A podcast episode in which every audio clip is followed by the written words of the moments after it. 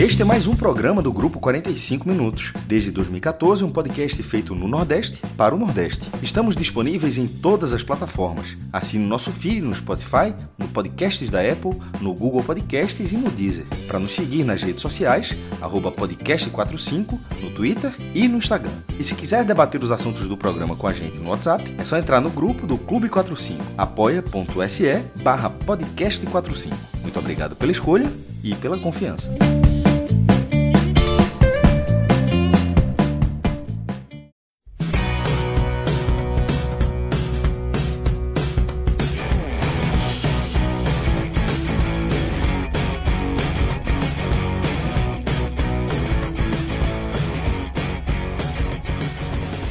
Sejam todos bem-vindos e bem-vindas a mais um Telecast. Eu sou Fred Figueroa.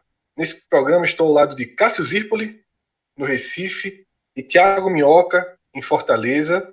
Rafael Estevão está na edição desse podcast. Gravatar, e juntos, sim, Gravatar, Agreste de Pernambuco. E juntos analisaremos a classificação do Fortaleza para a semifinal. Vai enfrentar o rival Ceará. Um Fortaleza que derruba um tabu histórico. Foi a primeira vez que conseguiu eliminar o esporte em uma competição mata-mata, em um duelo decisivo. E fez mais do que isso, né, Cássio? Também começa a se aproximar de algo inédito na região. Fala, Fred, Minhoca, Rafael, ouvinte. Essa, essa classificação do Fortaleza, a gente debateu o futebol que aconteceu durante a partida, mas os números dessa partida elas já, já deixam um cenário bem interessante em relação ao histórico do clube. É, sobre isso que você falou do mata-mata, foi a quarta vez que Fortaleza e Esporte se enfrentaram no mata-mata, é, duas pela Copa do Brasil, na primeira fase de 89 e nas oitavas de de 1992. É, o Esporte passou nas duas, foi até vice em 89 e semifinalista em 92. E a última vez tinha sido nas quartas de final de 2015, curiosamente também definida nos pênaltis. E o Sport tinha passado um jogo na Ilha do Retiro, depois de uma vitória para cada lado. Agora, nesse quarto confronto, é, o único, em jogo único, o Fortaleza passou nos pênaltis. É, nesse, nesse cenário, ou seja, é uma escrita, porque nesse G7 é bom você ter, começar a ter uma carta, assim, uma eliminação em cima do outro rival. E sobre a, o, a, o, outro cenário que você falou, é, eu coloquei até, no, eu coloquei até abri meu post lá no blog com, com esse dado, porque, querendo ou não, faltam três jogos para o Fortaleza ser campeão do Nordeste. Para qualquer time que esteja na semifinal, claro, né? Porque é um jogo da semifinal e dois da final. Mas esse é um telecast sobre Fortaleza, é, sobre o Esporte Fortaleza, mas nesse viagem sobre Fortaleza faltam três jogos. Se ele conquistar esse título, ele iguala o Bahia de 2001-2002, que foi aquela Copa do Nordeste maior, que com 16 clubes, mas em vez de ser dividida por grupos, era, é, por grupos, ela foi em turno único. Ou seja, 15 rodadas, todo mundo jogava 15 vezes na primeira fase e avançavam os quatro melhores, indo direto para a semifinal. O Bahia ganhou nos dois anos, do esporte no primeiro ano e do Vitória no segundo ano. É, eu, por que, que eu falo que seria a, a, a, segunda vez que isso aconteceria depois de muito tempo, em anos seguidos? Porque, ao pé da letra, o Vitória foi bicampeão, só que de uma forma muito espaçada, porque o Vitória ganhou a Copa do Nordeste de 2003 e a de 2010. Não teve Copa do Nordeste entre, entre essas edições.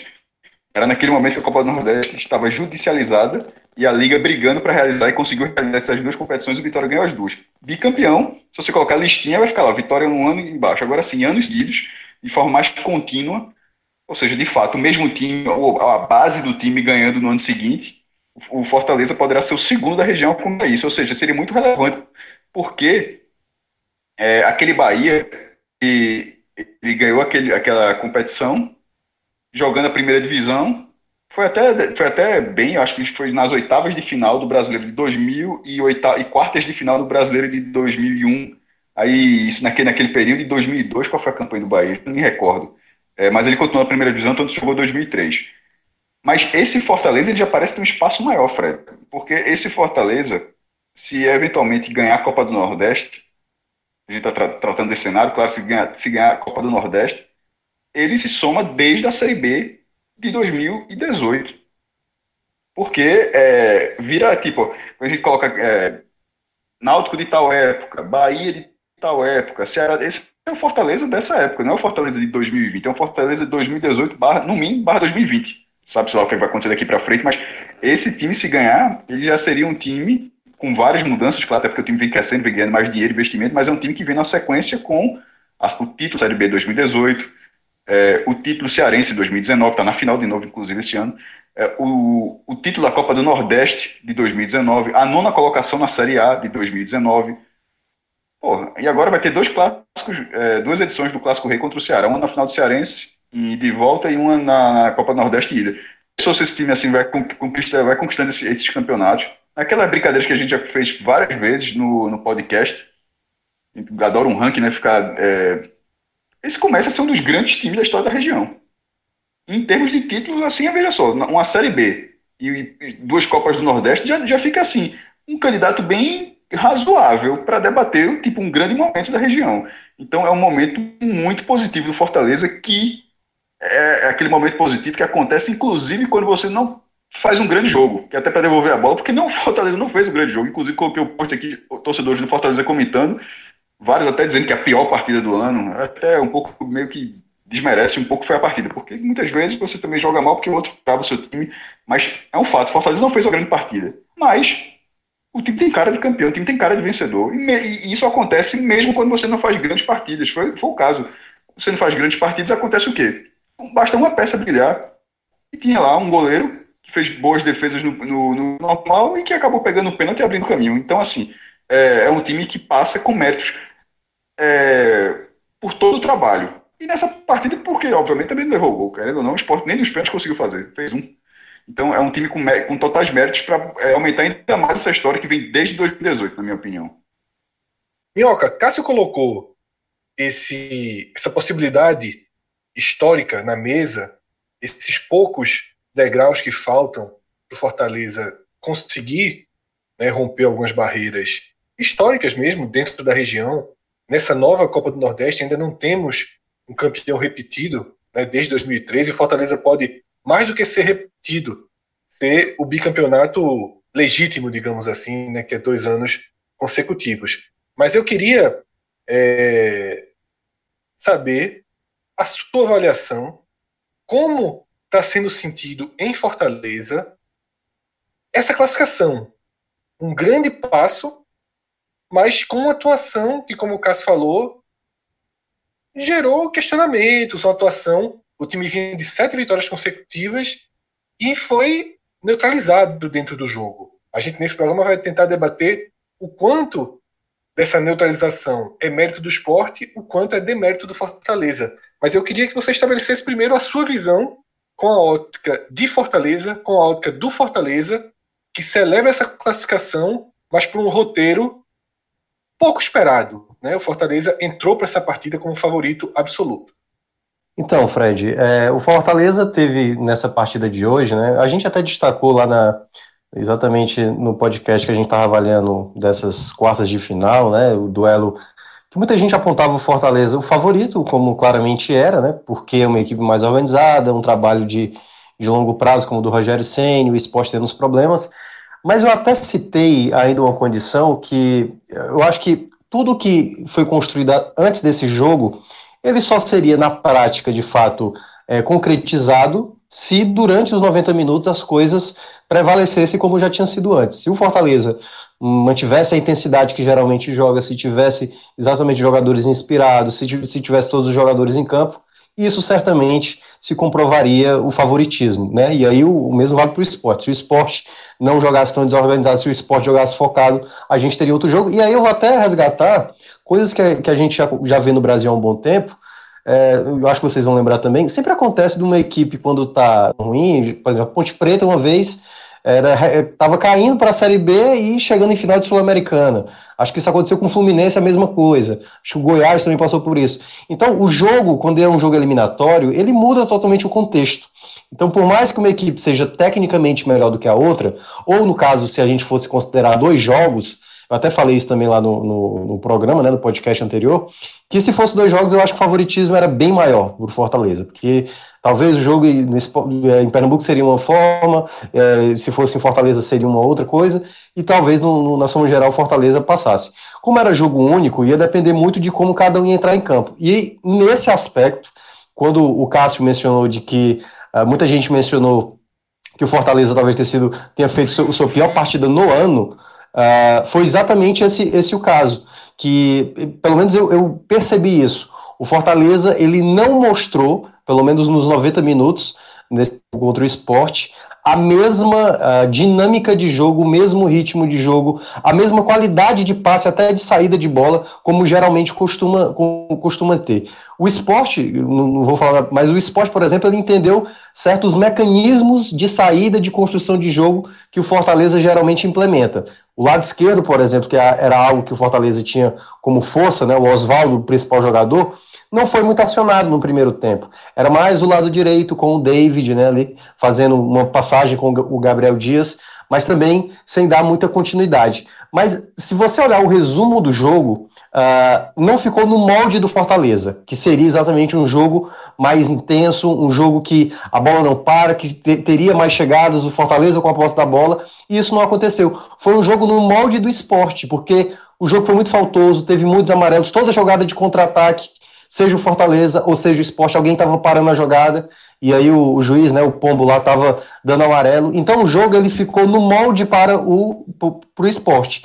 E no primeiro tempo, quando o Fortaleza mostrou essa dificuldade, né? Eu até achei que muitas vezes, por exemplo, o Felipe, que era o, o, volante principal da saída, ele, ele revezava muito. Tinha vezes que ele saía pelo lado direito, deixava o quinteiro centralizado, abria mais o Paulão, de vez ele, ele centralizava, deixava o quinteiro mais aberto. O, o Fortaleza tentou várias formas de encontrar um certo espaço, que teve uma certa dificuldade, mas também o único jogador que mostrou mais continuidade nas jogadas, na minha avaliação, foi o Romarinho. Principalmente de jogadas de contra-ataque, né? Teve, pelo menos no primeiro tempo, teve uma escapada dele, que ele tentou até fazer a jogada, mas acabou não dando certo.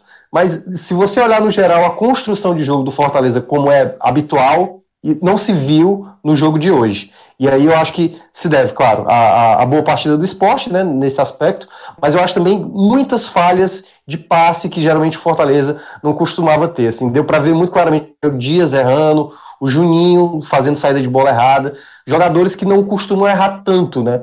É, eu acho que nesse aspecto foi um pouco fora da curva. E a intensidade que geralmente Fortaleza apresentava, eu só vi no Romarinho. Assim, foi o jogador que conseguiu fazer a jogada em transição, em velocidade, drible. O Oswaldo, por exemplo, não se, não, não se mostrou esse jogador durante a partida.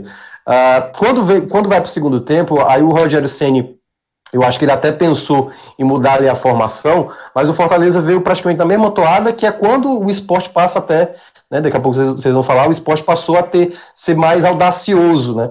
Marcou melhor e aí começou a até criar possibilidades. Foi, acho que foi um momento do jogo que o Fortaleza ficou muito ameaçado, que o esporte ficou muito próximo ao gol, ali por volta dos 15 minutos começou a teve a, aquela bola lá né, do Hernani que o Felipe Alves estava adiantado. Aliás, é até importante, né? Muita gente acha que é, fala, ah, tá vendo? Uma hora ia dar, ia dar errado. Só que tanto o Felipe Alves como o Rogério Senna, eles sabem disso. Eles sabem que o fato do Felipe Alves jogar adiantado, fazer a saída de jogo, né? Possivelmente pode acontecer essa possibilidade ali de, do quase gol do esporte. Aliás, teria sido um golaço. Mas assim, o Fortaleza foi um time irreconhecível comparado ao que é a média do Fortaleza. Foi bem abaixo do que é a média do Fortaleza. E, e eu vou concordar exatamente com quem fala isso. Do time titular, das apresentações que o time titular do Fortaleza apresentou na temporada, essa foi a pior. Assim, porque durante o campeonato estadual foi um time misto ou um time reserva, e esse time, digamos, não se espera tanto, uma certa dificuldade, porque os jogadores titulares têm mais qualidade. Mas em termos de, de atuação na temporada, o time titular, essa foi a pior apresentação em termos de dinâmica de jogo, de ritmo de jogo. Fortaleza em nenhum momento conseguiu imprimir o seu ritmo habitual, como geralmente é, tem, né? Então, assim, foi uma partida que o Fortaleza sai com a classificação, mas assim, foi jogando assim a classificação por um, por um limite, né? Porque se o esporte tivesse mostrado um pouco mais de qualidade, ou tivesse aproveitado as oportunidades, com certeza já teria, é, é ger, dizer, teria gerado a desclassificação, e aí, claro, a gente estaria aqui reforçando o, o mau jogo do Fortaleza, né, a partida ruim do Fortaleza, que culminou na desclassificação. Acabou indo para os pênaltis, e aí o Fortaleza né, tem bons batedores, Juninho, o Carius que batia pênalti na época do Ferroviário, o Marlon bateu também, e o Felipe Alves, que é um, um goleiro que já no ano passado já tinha demonstrado ser um bom pegador de pênalti, tinha pegado até no jogo contra o Independência, contra o Atlético Mineiro, dois pênaltis seguidos. E, enfim, agora fica aí resta ver se o Fortaleza, depois desse mau jogo, né, se ele vai é, usar como esse jogo como pontual, uma partida abaixo do esperado, ou se no caso é alguma coisa de ritmo, de, de questão física, já que o Fortaleza está numa maratona de jogos. Minhoca, é, posso pegar aqui só um, um, o finalzinho que Minhoca falou sobre, na hora da atuação, que eu concordo, até tinha falado em relação à atuação do Fortaleza. É, Minhoca falou uma frase e depois, no final, ele, ele meio que corrigiu que foi do, é, que o esporte não tinha. Se tivesse feito uma partida melhor, mas ele, ele acabou é, corrigindo para finalização. Aí eu queria ficar justamente isso, que essa é a parte que eu concordo. Eu acho que é, para quem o, o esporte, Minhoca, assim, para quem acompanha Fortaleza, essa foi a pior partida de Fortaleza, e para quem acompanha o esporte, essa foi a melhor do esporte. O esporte ele não conseguiu ser competitivo num jogo de desafio técnico maior, porque ele perdeu outro jogo, já foi eliminado por Brusque, acabou de ser eliminado pelo Santa, fez uma partida horrível contra o Confiança, suou para empatar os 50 minutos do segundo tempo com a América de Natal. Esse, pô, tanto é que o time saiu da Copa do Nordeste com duas vitórias, cinco empates e duas vitórias, cinco empates e derrotas. Então eu não estou falando em relação aos tropeços do, do, time, não, porque obviamente isso é muito claro. Estou falando em relação a desempenho e, sobretudo, em jogos com desafio técnico maior, que é o que a gente vai ver na Série A. Com desafios técnicos muito maiores que o Fortaleza, por exemplo, que já é um, um desafio considerável. Isso não tinha acontecido. É, o, o, próprio jogo contra o Ceará, o time, o time fez 1 a 0 é, teve a chance de fazer um pênalti, mas assim, era o Ceará muito mal no, no jogo. Não, o Sport também não enfrentou o Bahia e não teve outras oportunidades. Assim, é, nos, nos, próprios clássicos, quando jogou, não, não fez, não fez é, boas partidas. Várias vezes é, mesclado também, mas não fez. E nos próprios clássicos, tem uma vitória que foi a Copa do Nordeste, um empate e duas derrotas. São nos jogos com o Náutico e com o Santa e a própria vitória não foi uma grande partida. Então, assim, é, não é um time que agradou. Mas nesse jogo, pela proposta, pelo que ficou muito claro, pelo que o time se propôs a fazer, inclusive, acabei, antes de começar, a Fred tem dado uma tuitada sobre analisando o jogo, ele vai comentar mais pra frente. Eu já queria deixar o spoiler aqui, que eu concordei com a tuitada de Fred, vou trazer ela pra, cá, que é que esse, é, esse desempenho que o esporte teve contra o Fortaleza no Série A tem que ser isso. O, o esporte vai ser o time que vai ser acossado na primeira divisão. O esporte não pode ser o time que vai ser. Ele vai ser o time que vai ser, na maioria dos jogos, vai ser bombardeado. Vai precisar se defender. Eu acho que se defendeu bem nesse jogo. Acho que se defendeu bem nesse jogo. Mesmo, mesmo com, por exemplo, o William Farias levando o amarelo logo no início do segundo tempo, com um lance absurdo que o Oswaldo tropeçou e o juiz deu falta, tropeçou sozinho, o juiz deu falta, ele reclamou, não era para ter, o jogador experiente não era para ter reclamado, mas mesmo amarelado, continuou muito bem no jogo. E, e mesmo ofensivamente o esporte conseguiu produzir.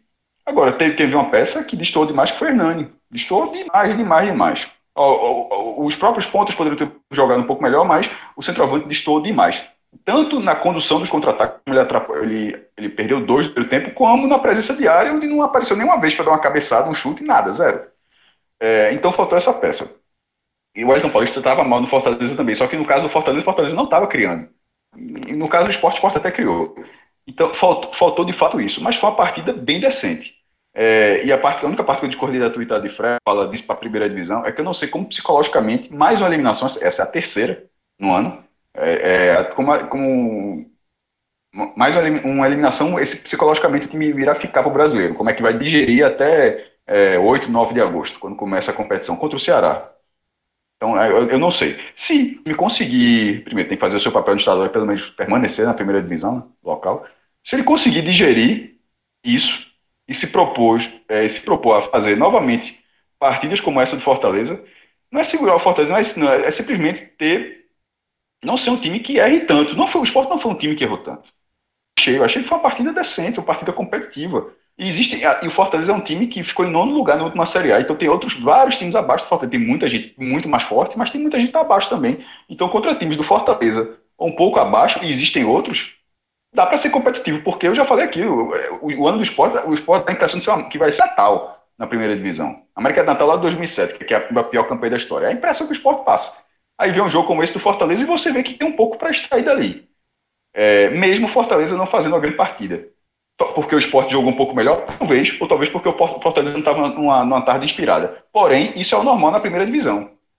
É, é, em 38 rodadas, a coisa mais normal é, é o time não fazer uma boa partida porque está cansado por uma série por uma série de fatores.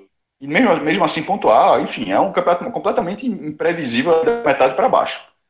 É, o esporte continua sendo um, um, favoritaço, podemos dizer assim, que o pessoal diz na ESPN, para ser rebaixado. Mas essa partida de hoje, especificamente, eu acho que é, dá um mínimo de confiança para a primeira divisão, para jogos desse tamanho. É, eu diria o seguinte, tá? Como já teve uma avaliação de Minhoca pelo lado do Fortaleza e uma avaliação de Cássio pelo lado do esporte, eu vou tentar pontuar um pouco para cada visão. E, logicamente, elas vão ter é, pontos de interseção porque um jogou contra o outro, né? Uma partida ruim de um tem total interferência numa partida boa do outro e vice-versa. O ponto-chave que eu acho que o torcedor do Fortaleza tem que prestar atenção, que Rogério Ceni tem que prestar atenção, é que o Fortaleza enfrentou um time que foi preparado para enfrentar o Fortaleza. E ser preparado para enfrentar o Fortaleza nesse momento significa, como ponto de partida, uma aceitação da superioridade de encaixe, de dinâmica e até técnica do Fortaleza. O Ceará, por exemplo, eu assisti o, o primeiro clássico né, da, da retomada. O Ceará ele não aceita essa condição. O Ceará não joga, ou pelo menos não jogou, e acredito, acredito que não jogará nessa semifinal, partindo de, um, de uma base em que o Fortaleza é melhor e que eu vou jogar todo no meu campo para anular os pontos do Fortaleza.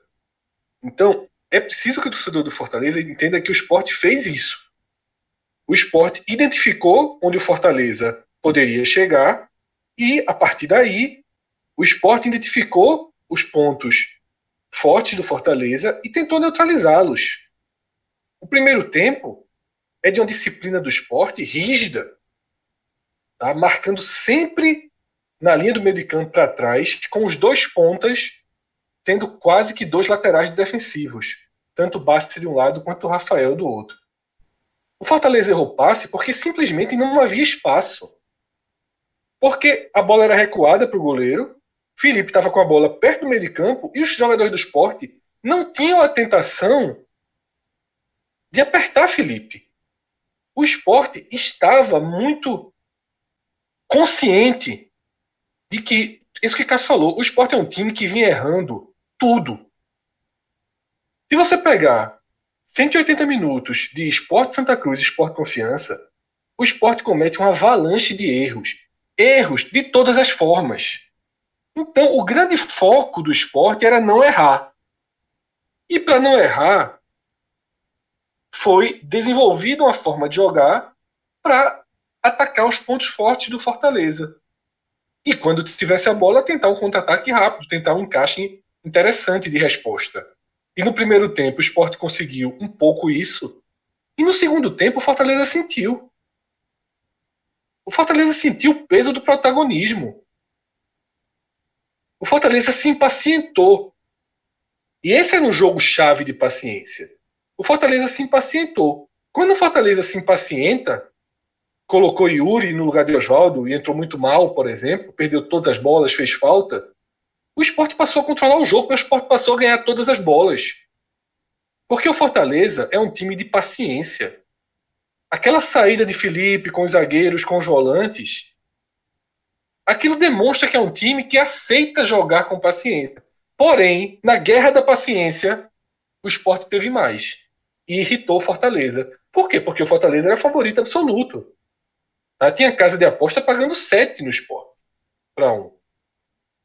Quando começou, que na transmissão do Live FC aparece, é, acho que a chance que apontaram lá para o esporte era 17%. Tá? Era uma, uma diferença absurda. Não parecia um clássico. Não pareciam dois clubes da primeira divisão. O retrospecto recente, um ano muito ruim do esporte, colocou o esporte nesse cenário. E aí eu acho que o torcedor do Fortaleza ele tem duas escolhas achar que o time jogou mal por tarde ruim, por um apagão coletivo, ou que existe uma forma de você controlar bem o Fortaleza. E não é uma forma tão difícil, porque é um time de pouca capacidade, de pouca variação como esporte, em dois dias se arrumou e conseguiu executar isso.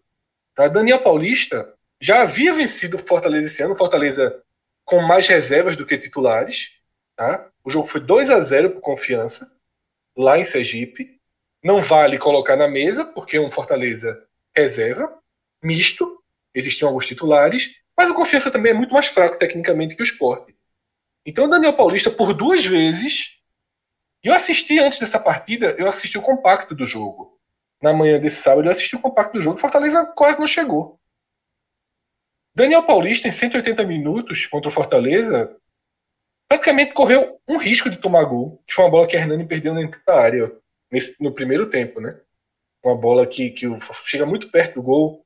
Acho que o Oswaldo e, e o Ayrton Paulista vão para a bola, um acaba atrapalhando o outro, que é a melhor chance de gol do Fortaleza na partida. Então eu acho que o Fortaleza tem que olhar o jogo por essa forma, com uma certa preocupação. Tá? Na Série A é totalmente diferente. Na Série A, do ano passado, sobretudo, que o Fortaleza não era visto de baixo para cima, como o esporte escolheu ver nesse sábado. Na Série A, quando pegar Grêmio, quando pegar São Paulo, quando pegar Santos, sobretudo fora de casa, o Fortaleza vai jogar o seu jogo, o jogo que ele gosta de jogar. Mas ele tem que começar a se preparar para quando pegar Curitiba, Goiás, Atlético Goianiense, Esporte. Esses times vão ter Fluminense, Vasco, Botafogo, quando os jogos forem no Ceará. Esses times vão tentar repetir o que o Sport fez. Vira VT. O que aconteceu nesse sábado vira VT. Porque o Fortaleza jogou mal, jogou. E qual o espaço que o Fortaleza teve para jogar melhor? Qual foi o grande erro individual do Fortaleza na partida? Quando a gente for analisar o esporte, a gente erros e erros de Hernani, por exemplo, afundando contra-ataques. Qual foi o grande erro individual do Fortaleza? Não teve uma grande falha. Não teve uma grande falha. Teve falta de espaço e falta de alternativas para jogar sem o espaço. Eu acho que esse é um ponto bem chave e que eu acho que o torcedor do Fortaleza deve levar como preocupação. Acredito que essa preocupação e essa repetição não serão vistas nem na semifinal nem na final. Tá? Sobretudo considerando o Bahia na final. Né? A gente está gravando isso aqui antes, antes do, do, próprio Bahia entrar nas quartas. Mas o que eu quero dizer é que, como eu já falei antes, o Ceará, por todo o contexto histórico, ele não se aceita jogar numa forma de inferiorização ao Fortaleza. Pega o clássico, Ceará e Fortaleza, o jogo foi 2 a 1 poderia ter sido 4 a 0 para Fortaleza, e pega esse jogo. Se Guto tá, quiser aceitar, deixar escudo, tradição de lado, e fazer o jogo inteligente, ele repete o que o Sport fez. O Ceará, inclusive, tem jogadores na frente com um poder de definição melhor do que o do Sport. Isso pode ser até é, mais útil, mais efetivo. Trazendo essa mesma análise para o lado do esporte e tentando ser o, o, o menos repetitivo possível, né, eu vou no que Cássio já falou, o Cássio já citou a minha própria tweetada. Eu acho que o esporte sai com uma análise fria, sem considerar o impacto negativo psicológico, né, emocional, interno, de corrosão, de, de, várias questões que o esporte não consegue ter um vento a favor. Né? São três eliminações, é, é, falta de, de, de capacidade ofensiva muito clara. Mas se você colocar numa balança o cenário que o esporte foi para Salvador, uma situação de classificação muito difícil, uma partida contra confiança, nota 4, nota 3,5, 4. Uma perspectiva complicada contra o Fortaleza, que é uma perspectiva projetada para a Série A e o esporte, com o mesmo elenco, com desfalques, o Fortaleza ultra completo. O esporte com desfalques, sem opções de banco, com improvisação. Como eu falei, em um dia de treino, o esporte conseguiu mostrar uma outra face, uma face jogando atrás da linha da bola, defensiva, mais competitiva, porque assim, não adianta discordar disso o esporte conseguiu ser mais competitivo contra o Fortaleza do que contra Santa Cruz e Confiança. Que são muito mais pobres, mas muito mais pobres tecnicamente do que o Fortaleza. O problema é que contra Santa Cruz e Confiança, o esporte tinha a obrigação da vitória. E aí, se o esporte é, é, faz o modelo de jogo que fez, o Confiança Santa Cruz ficaria tocando bola de lado durante 90 minutos. Fred. Fala, Cássio. E só e quando você fala obrigação da vitória, não é medindo tamanho, não, que ninguém, obviamente, por causa é, não é moral, não, é matemática. É a questão de matemática, perfeito. Precisava vencer o Santa para passar e precisava vencer o, o Confiança para é, passar. Deu muita sorte, porque o ABC não tropeçou, o ABC perdeu o jogo. É por isso que o esporte passou com empate. Então, assim, a obrigação da vitória era uma obrigação matemática. E por, e por uma questão de regulamento, que era pelo mesmo motivo que não obrigava a vencer o Fortaleza para passar. Isso, inclusive, contra dois. Inclusive, e contra dois a chance, a maior chance que o esporte, a maior chance que o esporte tem de passar foi justamente essa que aconteceu, nos pênaltis. Não era no tempo normal. Perdeu não, isso, antes, antes do jogo, antes do jogo, qualquer um assinaria isso. O que não pode é, por conta de como aconteceram as cobranças de pênalti do esporte, e até a repetição de lado de Maílson, que muita gente está questionando, a gente vai avaliar isso na hora das atuações individuais, certo? Mas o segundo tempo do esporte foi melhor do que o do Fortaleza. Chances criadas e chances que poderiam ter sido criadas. Eu acho que o que mais o torcedor do esporte lamenta não é a recuperação do goleiro quando foi na melhor bola de Hernando no jogo, quando ele foi coberto, ele conseguiu, né, com muito, muito mérito, um pouquinho de sorte, mas muito mérito, muita, muito reflexo para a reação, ele conseguiu evitar o gol ou na outra intervenção interessante. Não é aí e sim nas inúmeras jogadas que, sobretudo, Hernani não conseguiu dar continuidade com o esporte em vantagem numérica. Contra-ataque que o esporte tinha vantagem numérica sobre o Fortaleza e Hernani, é, que vem sendo né, um, um caso repetido de problemas. Não tem como ser diferente para o esporte, friamente falando. Nem sempre o futebol pode ser analisado de forma fria. Para o esporte, o resultado, o jogo, o melhor segundo tempo, tá? abre uma esperança, abre um caminho. E algumas pessoas também estão questionando, ah, é muito otimismo, não teria esse otimismo. Veja só, a gente não está comparando um time que vai entrar o brasileiro e a gente diz que esse time encontrou e que pode fazer um grande brasileiro. A gente está pegando um time que há quatro horas e meia atrás a gente não sabia dizer onde ele ia arrumar um ponto.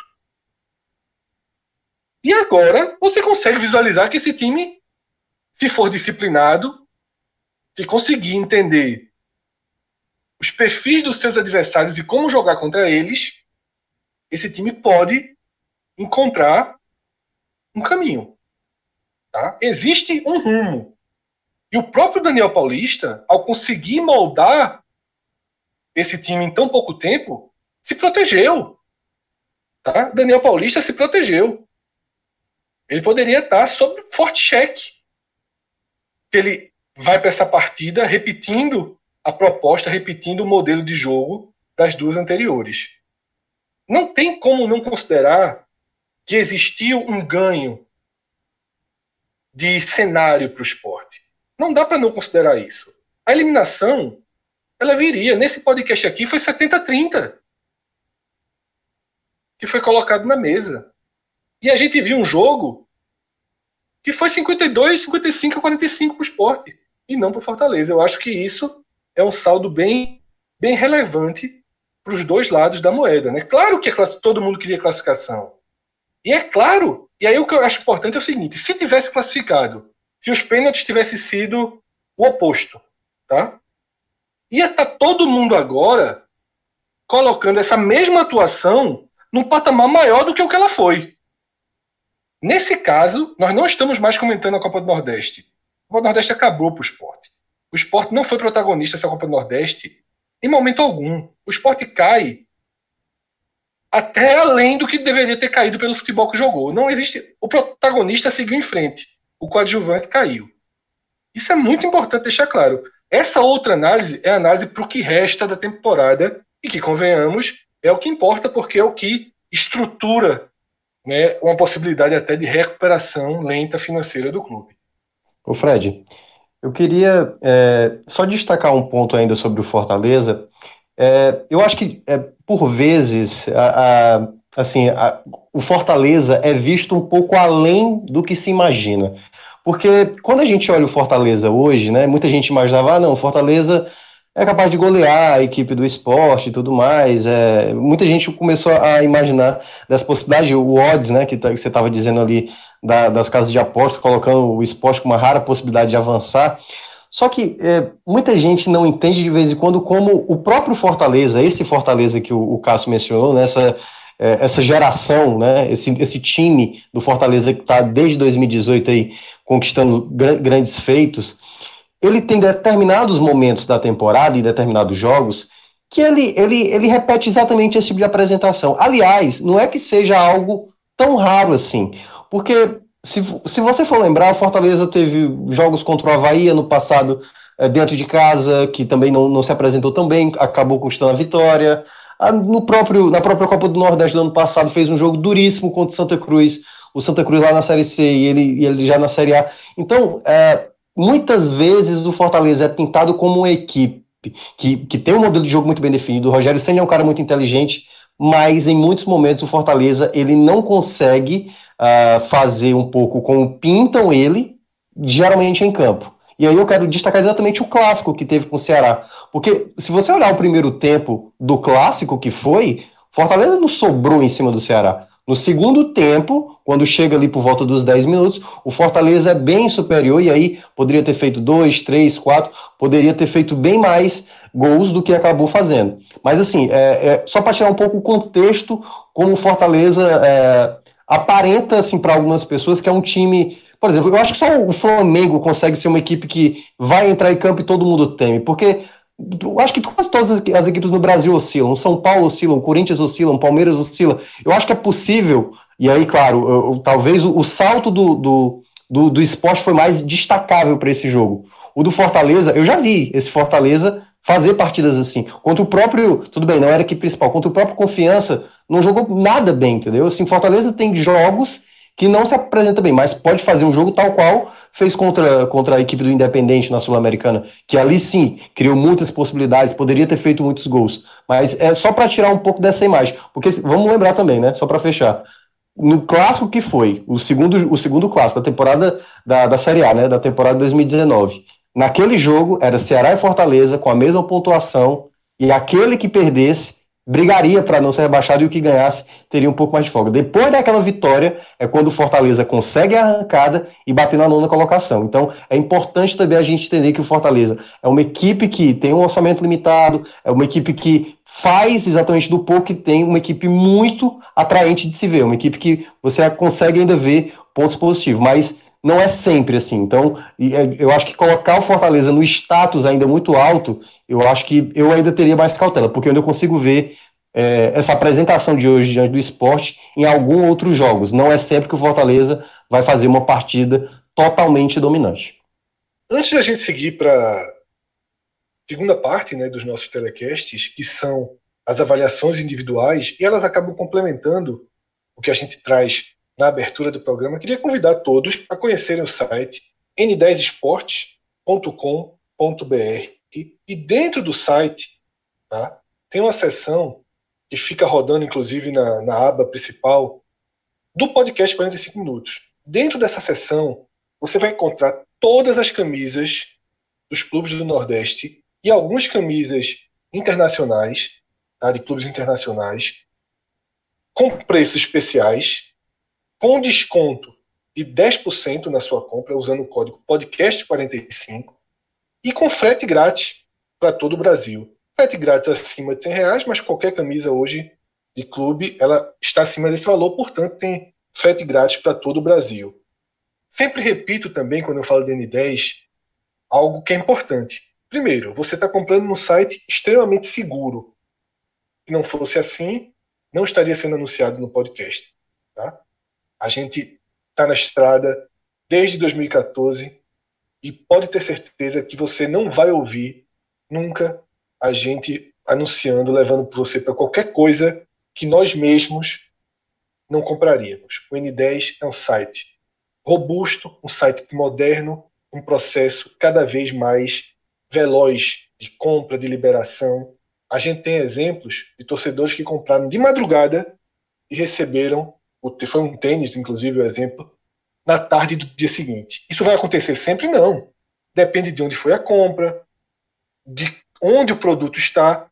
O N10 tem estoques no Recife e estoques em São Paulo. O do Recife atende todo o Nordeste, São Paulo atende o resto do país. Às vezes você vai comprar um produto e esse produto só vai ter em São Paulo. Claro que a entrega vai ser um pouco mais demorada. Mas se tiver no Recife, se você for do Recife, por exemplo, você vai receber em 20 horas, em 48 horas, e não vai pagar um centavo mais por isso. Não tem aquilo de entrega veloz, extremamente veloz, você vai pagar por isso. Tá? Então entra no site n10esportes.com.br, a camisas do esporte, do Bahia, do Ceará, Fortaleza está chegando. Tem sempre todos os tamanhos, é outro cuidado que o pessoal do N10 tem. Traz todos os tamanhos, traz modelos femininos, traz modelos infantis. E qualquer Qualquer probleminha que você tenha no processo, uma dúvida, procura a gente, aciona a gente. Diz no Twitter, a gente sempre está vendo no Twitter. Se você for integrante do Clube 45, procura a gente no Clube 45. Isso aconteceu recentemente. É, um ouvinte nosso fez a compra, errou na escolha do, do modelo de frete, que acabou sendo cobrado. Procurou a gente, a compra foi é, cancelada na hora e foi refeita, sem pagar o frete, porque ele errou o, o tem um, tem um pontinho lá que você faz uma escolha e ele, ele acabou escolhendo de forma, de forma errada. Tá? Mas a gente tá, tá para resolver, a gente tá para fazer essa ponte. n10esporte.com.br, esporte é, escrito em inglês, tá? Com S no, no início, S no final. E conheça o site, tá? Tem, e tem muita coisa além do futebol, tá? Tem tênis, material para qualquer atividade esportiva, exercícios. É um site muito legal, um site muito robusto, que nasce no Nordeste mas que, assim como o nosso projeto, atende todo o Nordeste e busca atender também fora da nossa região, todo o país. É um site grande, é um site estruturado, que investe em tecnologia, que certamente, quando você conhecer, você vai colocar entre as suas fontes né, de procurar produtos na internet, de fazer suas pesquisas para fazer a melhor compra possível. Agora sim, a gente vai para essa parte das avaliações. E aí eu queria dividir de forma bem separada. Tá? Primeiro a gente foca no Fortaleza, piores e melhores, e depois a gente foca no esporte, também os piores e os melhores em campo. Tá? Vou começar com, com Minhoca. Cássio, caso você queira pontuar alguém do Fortaleza, fique à vontade, mas eu vou conversar com Minhoca primeiro, porque é dessa forma que a gente está uhum. conduzindo o programa até aqui. Minhoca, destaques positivos do Fortaleza nessa tarde em que o Fortaleza não teve uma atuação positiva, mas a gente sabe que tiveram personagens de amplo destaque e eu queria que você fizesse sua avaliação. Então, Fred, é, a gente viu o Fortaleza realmente mostrar certas dificuldades no jogo hoje. E assim, né, em termos de do que, do que se, já se viu de jogadores do Fortaleza, é, deu para ver claramente que o Romarinho foi o jogador que mais se aproximou disso, assim, né, dos 90 minutos, ele foi o jogador que conseguiu fazer jogadas de contra-ataque, foi o cara da transição, o cara que tentava é, romper linhas, tipo, sair de jogadas né, da marcação que o esporte acabou implementando durante os 90 minutos. Então, para mim, ele foi o jogador, é, talvez o, o, o destaque dentre os jogadores que poderiam resolver uma partida. Porque se você olha os demais, o Wellington, o David até começou bem no primeiro tempo, acho que ele cai no segundo tempo. Mas assim, ele, o Felipe também ajudou muito na saída de jogo, né? Apesar de também ter tomado o amarelo, ali poderia também ter sido expulso. É, ele foi para mim um dos destaques, mas talvez a, a classificação vai mesmo entrar na conta do Felipe Alves e para mim o Felipe Alves foi o destaque da partida, não tem como não ser, porque foi, ele foi muito importante nas defesas, né? Ele, ele, ele faz uma defesa muito importante ali na, naquela conclusão de fora da área, que teria sido um golaço do esporte, mas é, eu até entrevistei ele, ele já mencionou várias vezes que é, é, ele até calcula exatamente da distância que ele está para o gol e dependendo como a bola vai, se vai mais rápido ou mais devagar, ele já sabe mais quantos passos ele poderá ter uma possibilidade de defender. Tanto que quando você vê na jogada, é como se ele já soubesse que ao defender ali a bola ia cair de frente para ele e ele teria que fazer o movimento rapidamente para defender a bola. Então, assim, o Felipe Alves vai como principal destaque da classificação, porque além dessas defesas né, que fez nos 90 minutos, além de um outro cruzamento lá que o esporte quase, né, o cruzamento foi direto para o gol, ele defendeu com o joelho, teve os pênaltis, né? Ele muito tranquilo, deu para ver claramente o Felipe Alves tranquilo na hora das cobranças, conversou ali com o Rogério Ceni, como se já soubesse, né, como cada jogador do, do esporte bateria, e durante a, as cobranças ele defende um dos pênaltis, no outro a bola acabou indo para fora, né, um pênalti que acabou indo pelo lado de fora, e ele foi bem tranquilo nessa ação, deu, deu para ver essa tranquilidade do, do Felipe, exatamente quando um jogador do Fortaleza ia bater o pênalti, ia, ia lá falar com ele, e ele, de maneira até sorridente em alguns momentos, ia fazer lá a, a tentativa de defender o pênalti. Então, Fortaleza hoje tem um ótimo goleiro, né, que ajuda muito na saída de jogo, e para mim ele é o destaque principal. E no, na parte negativa, meu?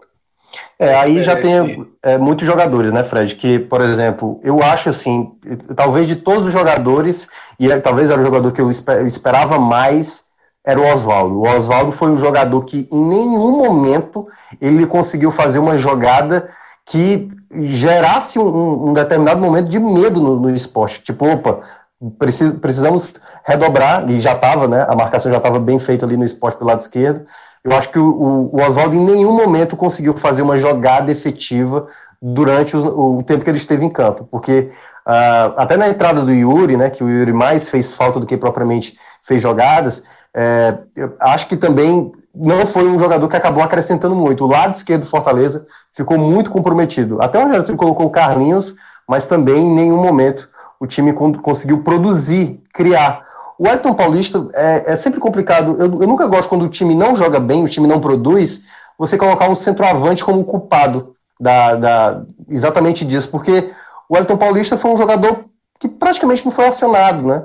Talvez, por outra formação, eu até achei que o Rogério Ceni nem, nem ia tirar o Elton Paulista, porque ele é o batedor oficial da equipe. Eu achei que ele não ia fazer essa troca. Mas quando eu vi que ele trocou ali aos 35 minutos, né, colocou o Carius no lugar do Elton Paulista, e colocou também uh, exatamente o, o, o, o, Marlon né, no lugar do David, foi quando eu percebi que o, o Fortaleza poderia exatamente pensar em vencer ainda no tempo normal. Mas o time também não, não mostrou muita qualidade, e aí, ali nos minutos finais, todo mundo praticamente querendo levar para os pênaltis. O, o, o, segundo tempo do David foi muito ruim, muito ruim mesmo. Se não tivesse jogado até relativamente, razoavelmente bem no primeiro tempo, para mim teria sido pior. Mas o Oswaldo eu esperava um pouco mais. Até movimentação, né? Acho que o Rogério Senna poderia ter, ter feito outras mudanças. Geralmente, ele teve essa dificuldade contra o América de Natal, né? O, o, o Fernandes conseguiu bloquear muito bem lá no jogo que foi da retomada da Copa do Nordeste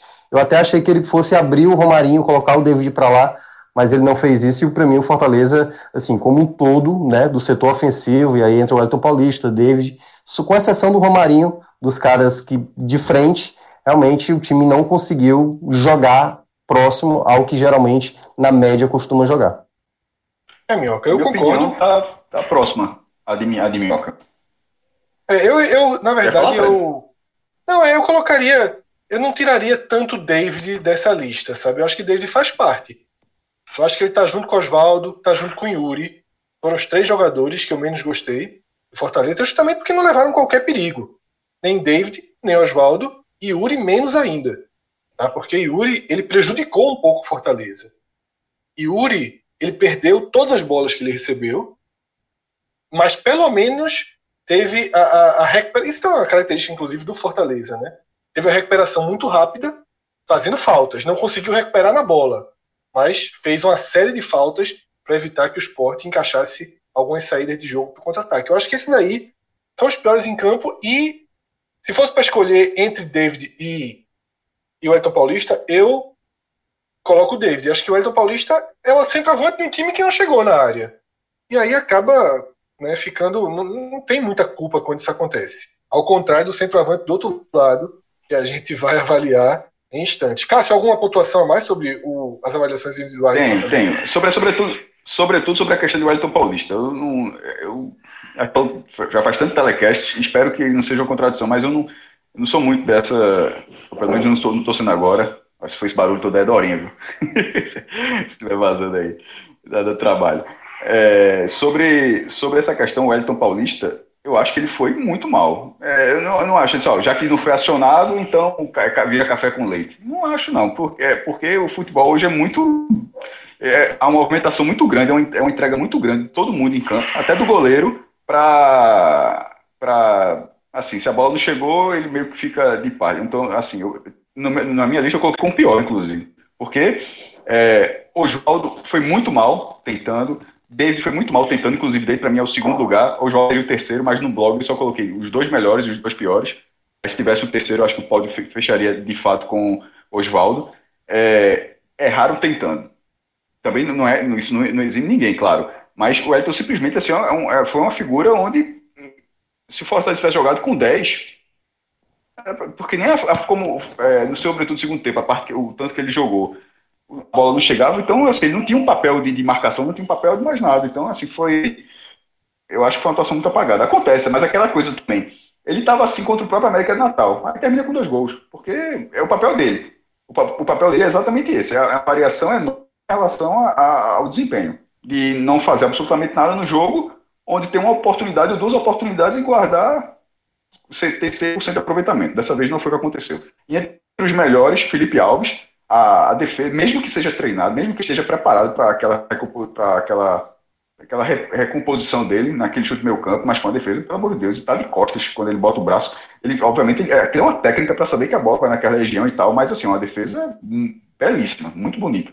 É, e, e, e, pegou, e, e nos pênaltis aproveitou um pênalti mal batido. É aquela coisa, o pênalti foi mal batido, se o, o, goleiro estiver atento, ele vai pegar. O chute Bassi foi, é, em vez de buscar o canto, foi quase do lado do goleiro, o goleiro caiu bem e já defendeu. E o meu segundo, o, eu cito também Romarinho. Porque o setor ofensivo do Fortaleza, como Minhoca falou até no final, foi muito mal. E, e Minhoca mesmo, ele, ele tirou o Romarinho. Mas no caso de Romarinho, além dele ele conseguiu ter um destaque num setor que não foi bem, ele amarelou muita gente do esporte, pô. Era puxada, tum, Betinho amarelo, puxada não sei o que, toma amarelo, assim. Então, assim, é, ele forçou muito cartão no esporte. É, não, ter, não fez com que o jogo terminasse com um, um expulso e tal, mas no mínimo um jogador de marcação tendo um amarelo, tendo 30 minutos da frente, com um adversário mais técnico do que você, dá uma complicada. É, acabou não fazendo diferença no tempo normal, mas é, é numa dinâmica de jogo, isso muda. E Romarinho, ele conseguiu essa, essa peça. É, antes de virar a chave, eu só queria pontuar também os dois volantes do Fortaleza, que são bons jogadores. Também tiveram a partida abaixo, né? Juninho, principalmente, pouco participativo, não ajudou tanto marcando. É, fez sua parte na cobrança dos pênaltis, né? Que aí, Cássio, levando para o esporte, antes até da escolha hierárquica dos melhores e piores, eu queria começar dessa questão Maílson, tá?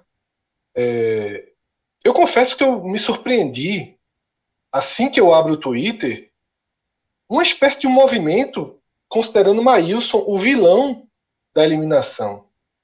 Por não ter defendido nenhum pênalti, mas fundamentalmente por ter escolhido o mesmo canto nas quatro cobranças. Eu queria a tua vilão, visão, Mas foi exatamente o que aconteceu com o Muralha. A final da Copa do Brasil, Cruzeiro e Flamengo, o jogo foi 0 a 0 O jogo foi 0 a 0 E Muralha foi um vilão daquele jogo. O não foi Diego perdeu o pênalti que Fábio defendeu. A decisão do título da Copa do Brasil de 2000, 2019 Atlético, 18 foi acho 17, né? Porque aí 18 foi já Cruzeiro e Corinthians. E Muralha saiu de vilão. Porque, tecnicamente, é uma decisão muito questionável de você escolher o mesmo canto em todas as cobranças. E no caso de Maílson, é, o Fortaleza estudou isso cara já, já, já veio com dado que 75% dos últimas 12 cobranças, 9 ele caiu para o lado direito. Então, assim, é uma chance muito grande de você bater lado direito do goleiro, né? No caso, o lado esquerdo do atacante. Mas assim, para não ficar confundido, o lado direito, eu vou me referir ao lado do goleiro. Se o goleiro só cai para o lado direito, tu buscar o lado esquerdo, a chance de fazer o gol é muito grande, pô. Juninho ali foi logo o primeiro a, cobrar, é, tem um chute muito forte. Ele, ele, arrisca, ele simula que vai bater de, de, de pé com força e dá um colocadinho é um pênalti como a gente vê 200 mil vezes, normal, o cara simular que vai no canto e bater no outro. Porém, na hora que você vê as cobranças, você vê que aquilo ali é algo que, um, que, um, que o time estava preparado para aquilo ali e estava certo. O outro goleiro, ele tem, é, inclusive, as, os, Maílson foi decisivo nos pênaltis contra o Náutico, defendendo do lado direito. Aquele pênalti que ele pegou contra o São Paulo, lado direito, pegou um pênalti contra o Cuiabá, lado direito, até que foi Romildo Filho, colocou um vídeo é, é, no Twitter, muito bom torcedor do esporte, colocou um vídeo que trata justamente disso. E essa é uma característica, já funcionou várias vezes. Mas e durante o jogo, mesmo assim, mesmo que seja, fosse uma cobrança de jogo, vá lá. Mas na hora que você vai para cobrança, que são cinco cobranças, e aí fica meio manjado. Então, assim, eu acho que Mailson foi mal. Muito mal, inclusive. Mas se eu dizer que foi mal, eu acho que ele foi muito mal. Porque foi manjado e ele não abriu em momento nenhum. Então, ele não tinha obrigação de pegar pênalti. Não tinha obrigação de pegar pênalti, por ele até. É, mas na hora que ele mantém essa característica, tá, fica muito claro que, assim, se Fortaleza estudou o esporte, o esporte não estudou isso. Parece que ele parece que começou remou sozinho nessa história aí. Não teve ninguém para dizer, ó, oh, mas vamos buscar um pouco mais esse lado esquerdo que está manjado. Acho que faltou isso. Ou será que a galera ficar esperando até, tipo, segunda cobrança seguida, que ele cai sempre do lado direito, até o dia que acontecesse isso. Aí só agora alguém vai falar, oh, mas vamos buscar o lado esquerdo também para deixar. Eu acho que faltou isso do esporte. No Fortaleza não faltou. O Fortaleza estudou isso. Estudou e estudou tenho... bem. É, e durante a partida, é, pre é, preciso dizer que Maílson não levou gol. Vinha, o esporte vinha levando gol todo o jogo. Tá lá. É... Não tinha ele levado gol contra confiança, né? Ele tinha saído mal, mas não levou gol nessa partida, de um adversário que era complicado, um adversário que não chegou. E por que, que isso não aconteceu? Ele não fez nenhuma grande defesa no jogo, não. Tinha um sistema defensivo minimamente mais preparado. Porque é, é, é fogo também para goleiro ficar pegando sistema defensivo tão falho sempre. É, assim, você já não está em boa fase, o, o, seu nível técnico já não é tão elevado, e a, e a, bola chega o tempo todo, a bola chega o tempo todo na tua cara, assim, é, fica, fica complicado. Então, dessa vez, acho que o goleiro precisava dessa segurança. Acho que dessa vez ele teve um pouco dessa segurança. No tempo normal, ele só fez de defesa uma besteira, que quase foi fatal. Mas não chegou nem a virar chance de Fortaleza, porque no segundo tempo a única chance de Fortaleza foi com o Romarinho lá do lado esquerdo. Essa foi um pouquinho antes do lado direito. Um lançamento que acho que foi do próprio Romarinho, inclusive, lançou. É, aí um jogador do Fortaleza, um ponta dele, agora não me recordo o nome, e ele saiu. Mas... E esse jogador se antecipou na bola, já tocou, já tocou para o meio e Adrielson cortou. Se Adrielson não corta, o Elton Paulista ia fazer ia um toquinho com ninguém no gol. Então, assim, saída bizonha do goleiro. O que, e, e já fez outras vezes. E isso me, por que, que eu me referi em relação a defesa, Fred? Porque a reposição dele com os pés é horrível. A quantidade de tiro de meta que vai para lateral, quando a bola cruza, mas quando vai para lateral, a reposição, foi até falado, inclusive, na própria transmissão. Mas, assim, me surpreendeu como, do lado de Felipe Alves, é um cara que se adianta, é um cara que faz a jogada do Fortaleza sair do pé do goleiro e ir para a ponta e a jogada prosseguir, a jogada andar, e lá na frente a jogada não andou porque o setor ofensivo estava mal. Mas no caso do esporte, isso não acontecia. A jogada do esporte, ela, ela, ela começava de outra forma. Ela começava em bola recuperada, em lançamento do Fortaleza, você brigando, mas não a partir do goleiro. A partir do goleiro, o esporte não teve essa, não teve essa jogada, porque o goleiro simplesmente não acerta uma bola com o pé. Então acho que ó, são duas coisas, mas eu acho que o goleiro tem muito potencial. Não sou dessa, dessa ala do hate, não. É, mas ele tem duas situações que eu acho que precisa de muita atenção. Uma, ele precisa ter um repertório maior em pênalti, e com o tamanho dele, ele sendo um pegador de pênalti, vai ser algo muito bom para a carreira dele. É, outra, saída de gol, mas não está dando muito certo, mas pelo menos a reposição, que é algo muito importante. Ele, nesse momento ele não tem. É algo muito abaixo. Sobre os pênaltis, eu queria dizer o seguinte: é óbvio que eu concordo que você pular quatro vezes para o mesmo lado, você está facilitando o gol do adversário. Sobretudo se você já tem essa sua característica. Porque o Fortaleza tinha os números, porque o Fortaleza foi atrás e estudou. Mas o próprio goleiro sabe disso. Então, claramente, ele sente mais segurança na defesa do lado direito. Eu só queria pontuar algo importante. Ele cai normalmente 75% das, das vezes para o lado direito, números trazidos pelo Fortaleza. O vídeo que você citou, Cássio, é um vídeo que coloca ele só caindo para o lado direito. Eu acho que não é, não é interessante um vídeo que transforma em 100% algo não, é mas são vídeos da de... Não, Fred. Mas a defesa dos pênaltis dele. Não, não mas é dos gols sofridos também. Tem os gols, os quatro gols de hoje já estão Sim, mas tem, todo, mas tem todos os pênaltis. Sim, mas, mas justamente porque contextualiza. Não, mas eu acho. É justamente porque contextualiza. Não, mas o vídeo, eu, eu, eu vídeo, Cássio. Eu sei, mas eu estou narrando para as pessoas o vídeo. O vídeo só mostra Maílson caindo para o lado direito. No vídeo, Maílson não cai nenhuma vez para o lado esquerdo. Eu acho que é um vídeo que agrava algo que já aconteceu. Agrava algo que aconteceu. Maílson não cai 100% das vezes para o lado direito. O justo era se o cara colocasse a conta de Rogério Ceni 75% das vezes para o lado direito. Ou seja, às vezes ele pula para o esquerdo. E você, isso é uma estratégia de goleiro. Você, às vezes, pula uma, duas, três para o lado direito para pular a quarta para o esquerdo. O que eu acho que tem que ser levado em conta nessa decisão dos pênaltis é que o Sport está perdendo por 2 a 0 Quando o Sport sai perdendo por 2 a 0 o goleiro passa a ser pressionado. E aí o goleiro não consegue mais esperar tanto. Porque para mim o grave não é pular para o lado direito. Isso é ruim, obviamente. Mas o grave é você não esperar nenhum pênalti. Eu acho que você pode até escolher sempre pular para um lado, mas eu acho que alguns pênaltis você tem que esperar. Esperar é fundamental. Porque é esperando que você pegue o mal batido. Se Felipe Alves pulasse para o lado esquerdo, ele não ia pegar aquele pênalti ceboso que Bárcia bateu. Ele pegou porque ele esperou. Então, Maílson, ele tem que entender que o fundamental numa decisão de pênalti, lição do seu antecessor Magrão, é pegar os maus batidos. Então, para mim, reforçando, o grave é não esperar.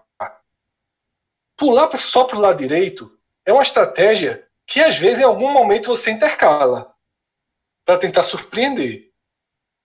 Acho que ele deveria ter na consciência dele o seguinte, velho. Ele, ele precisava saber os números dele. O vídeo que Rogério Ceni teve, ele, teve, ele teria que ter visto. Porque se ele pula o primeiro para a esquerda, já tirava um pouco essa confiança.